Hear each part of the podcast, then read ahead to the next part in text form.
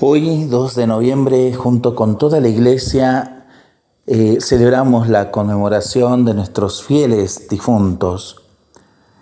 Este recordarlos a cada uno de ellos responde a una larga tradición de fe en la iglesia. Orar por aquellos fieles que han acabado su vida terrena y que se encuentran aún en estado de purificación en el purgatorio. El catecismo de la Iglesia Católica nos recuerda que los que mueren en gracia y amistad de Dios pero no perfectamente purificados, pasan después de su muerte por un proceso de purificación para obtener la completa hermosura de su alma.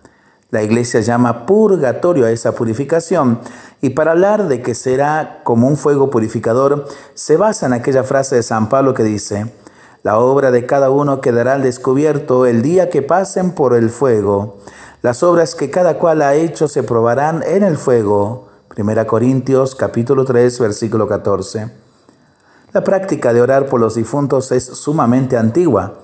El libro segundo de los Macabeos en el Antiguo Testamento dice, mandó Juan Macabeo ofrecer sacrificios por los muertos para que quedaran libres de sus pecados. Segunda Macabeos capítulo 12 versículo 46. Y siguiendo esta tradición, la iglesia desde los primeros siglos ha tenido la costumbre de orar por los difuntos. Al respecto, San Gregorio Magno afirma, si Jesucristo dijo que hay faltas que no serán perdonadas ni en este mundo ni en el otro, es señal de que hay faltas que sí son perdonadas en el otro mundo. Para que Dios perdone a los difuntos las faltas veniales que tenían sin perdonar en el momento de su muerte, para eso ofrecemos misas, oraciones y limosnas por su eterno descanso. Estos actos de piedad son constantemente alentados por la iglesia. Te pido, querido hermano, querida hermana que estás escuchando este mensaje, a que te unas con la siguiente oración. Oh Dios, nuestro Creador y Redentor, con tu poder Cristo conquistó la muerte y volvió a ti glorioso.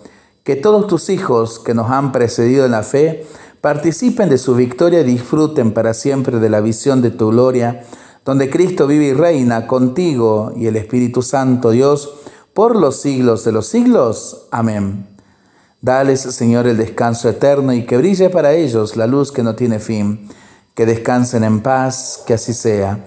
Que sus almas y las de todos los fieles difuntos, por la misericordia de Dios, descansen en paz. Amén. María, Madre de Dios y Madre de Misericordia, ruega por nosotros y por todos los que han muerto en el regazo del Señor. Amén. Lo seguimos rezando y pensándolo en familia y entre amigos. Mientras lo hacemos, pedimos al Señor su bendición, le seguimos pidiendo por nuestras intenciones y nosotros responsablemente nos cuidamos y nos comprometemos a ser verdaderos instrumentos de paz. Que el Señor nos bendiga en el nombre del Padre, del Hijo y del Espíritu Santo. Amén.